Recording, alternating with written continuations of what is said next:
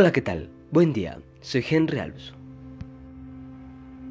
El día de hoy, jueves 30 de julio, tenemos como título El poder transformador del Espíritu Santo. Vayamos a ello.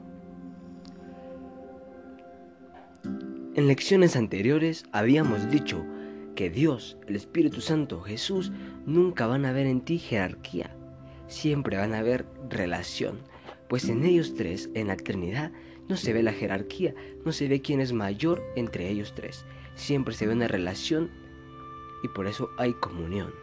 Y es lo mismo que quieren para esta humanidad, para nosotros, que aprendamos de ellos, de que ellos no tienen jerarquía, sino que tienen una relación. Por lo tanto, hoy veremos cómo el Espíritu Santo llega a cualquier etnia, cualquier color, cualquier sociedad, a cualquier estatus, Siempre el Espíritu Santo estará ahí para poder llegar a quien sea.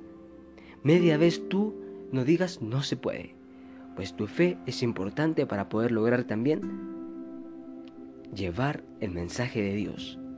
Y por supuesto, el Espíritu Santo hará el resto.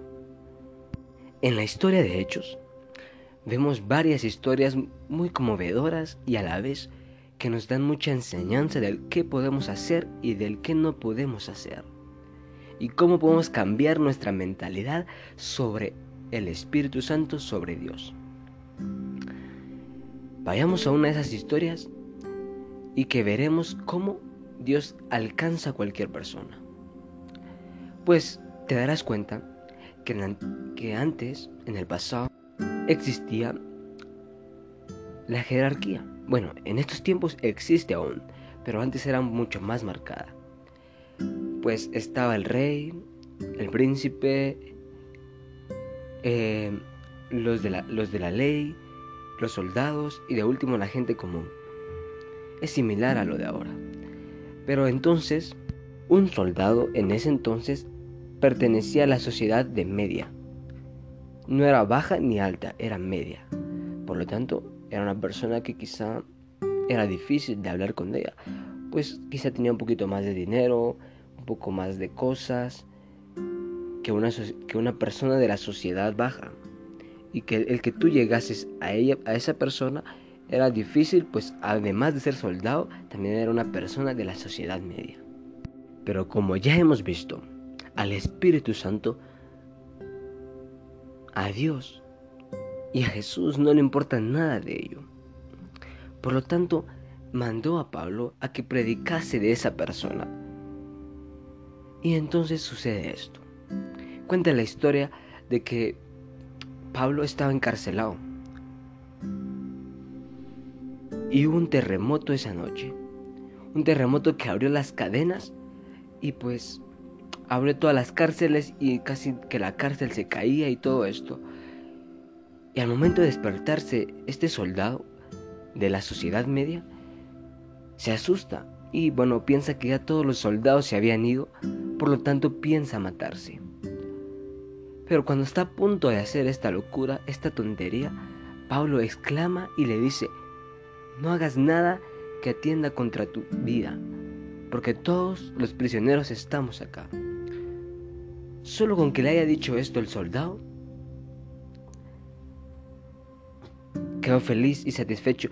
Tanta fue su felicidad y tanto vio el testimonio de Pablo de que no se escapó, que le preguntó, ¿cómo hago para ser salvo? Quiero que nos enfoquemos en esto. ¿Por qué el soldado se quería matar? Porque dice la historia que cuando algún carcelero no hacía bien su trabajo, o un soldado no hacía bien su trabajo, lo decapitaban enfrente de todos. Por lo tanto, él no quería pasar esa vergüenza ni, ni que sea decapitado y entonces él decidía matarse. Pero Pablo lo detuvo. Y además de todo esto, el soldado cuando vio que Pablo no se escapó junto a su compañero, dijo, bueno, ellos sí tienen en verdad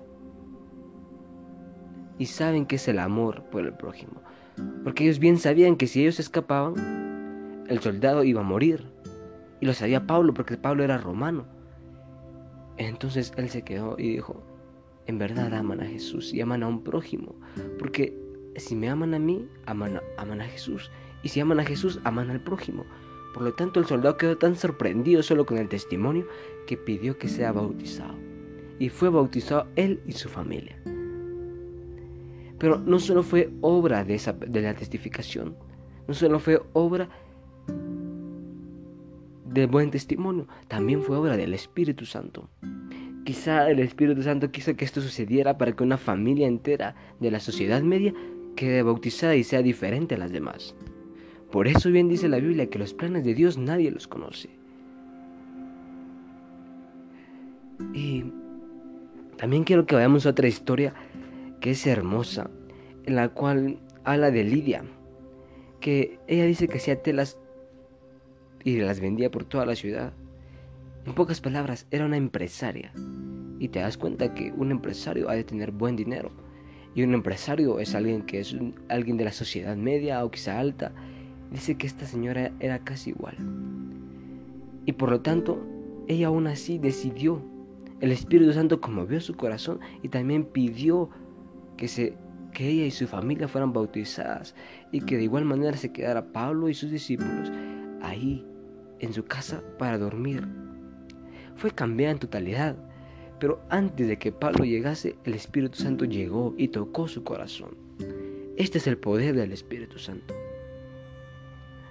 A medida que vamos viendo tantas cosas que hizo el Espíritu Santo en hechos, pero no solo en hechos, también en la vida de Jesús, en la vida antigua, nos damos cuenta que es una arma poderosa tener al Espíritu Santo, que si no lo tenemos, debemos de pedirlo. Pues solos no podemos. Por eso dice que el Espíritu Santo es nuestro consolador, es nuestra ayuda para poder cumplir la misión de ser amigos para Dios. De igual manera, vemos otro personaje en Hechos 17:34. Se refiere a la conversión de Dionisio el Aeropagita. Se dice que los aeropagitas atenienses eran parte del tribunal legal de los jueces, que trataban los casos judiciales. Eran miembros prominentes y respetados de la sociedad griega. Y el simple hecho de ser jueces les ponía en la sociedad alta. Y entonces muchos diríamos, bueno, él es un juez, es difícil de llegar hacia él. Si fuera nuestro caso, ahora en estos momentos, te das cuenta que este Aeropaguita era un juez, como en estos momentos, un juez del tribunal del gobierno. Por lo tanto, era una persona de buen peso y adinerada, supongo. Y si te das cuenta de, de Lidia, se supone que era una empresaria. Por lo tanto, si tú conoces a un empresario, sabes que ha de tener una buena casa, no se junta con cualquier persona, eh, solo quiere estar con personas de su estatus y cosas así. Y de igual manera, eh, si tú ves a un policía ahora, también, pues dices, es difícil de platicar con él, pues él es la seguridad de, de ahora, él es el que manda, él es la ley, una cosa que haga mal y me lleva arrestado. O de igual manera, si miras a alguien como fue el caso de... Y si tú vas ahora viendo la historia de Crispo, que era, dice, el, el jefe de la sinagoga, te sumirás como al... ¿A quién? Dime, te asumes como a... quizá al Papa Francisco de ahora, o te asumes al sacerdote de una iglesia católica, y por lo tanto dices, bueno, es católico, de corazón es el mayor. Cosas así. Pero si te das cuenta, Pablo llegó a esas personas, pero no fue Pablo, fue el Espíritu Santo. Pero siempre nos ponemos esta traba nosotros, diciendo, no se podrá, porque es un empresario, es un policía, porque es, es el sacerdote de la iglesia tal, porque es la... Ellos no pueden cambiar, y menos que yo soy un joven de 17 años, ¿qué van a, qué van a pensar de mí yo hablando de Jesús? ¿O qué van a pensar de mí un joven que no sé nada, que no he vivido nada. No creas eso. Pues que, porque ya lo hemos visto, cuando tú vas a testificar de Dios, en primer lugar, va el Espíritu Santo contigo y ya ha llegado antes, y ese es el gran poder que Él tiene. En segundo, no vas a dar tus palabras, vas a hablar de Jesús, y por lo tanto, si hablas de Jesús, esas palabras están santificadas. Entonces, si es un policía, si es el presidente, si es el alcalde, si es el, el mayor de la ciudad, si es el mayor de todas las partes, si es el gobernador, no te preocupes, tú puedes llegar a Él. Por más difícil que se vea, tú y el Espíritu Santo lograrán esa meta. Solo tienes que proponértelo y tener fe en eso, confiar en el Espíritu Santo y pedir al Espíritu Santo. Por lo tanto, quiero dejarte esta frase que me impactó tanto que quisiera que tú también pudieras aplicarlo a tu vida. Todas estas historias revelan que a medida que damos testimonio de Cristo y compartimos su palabra con otros, el Espíritu Santo hará cosas notables en la vida de todo tipo de personas, de todo tipo de antecedentes, culturas, educación y creencias. No podemos y no debemos hacer suposiciones o, tener preconceptos sobre quien no puede ser alcanzado. El decir, él no porque es difícil, él no porque es el mayor, él no porque es gerente de tal. No, nunca debemos de tener esos preconceptos, pues la misión, recuerda, la hace el Espíritu Santo en su mayoría. Tú solo eres una ayuda. Nuestro trabajo es testificar a todas y cada una de las personas que Dios coloca en nuestro camino. El Señor hará el resto. Lo único que tú debes es dar un buen testimonio, testificar de Jesús. Y todo lo demás, el Señor lo hará. No podemos conmover corazones, pero sí puedes hablar de Jesús, sí podemos hablar de Jesús. Recuerda, todo lo puedes en Cristo que te fortalece. Que te fortalece. Eso quiere decir de que no te deja, siempre está ahí contigo, fortaleciéndote y dándote ayuda. El Espíritu Santo quiere que hoy puedas llamarlo y pedirle que pueda hacer contigo esta misión. Él es tan poderoso que puede alcanzar a las personas que tú menos crees, a las personas a las cuales tú has creado preconceptos, pero que Él seguramente llegará si tú te lo propones y juntos harán la misión de ser amigos para Dios.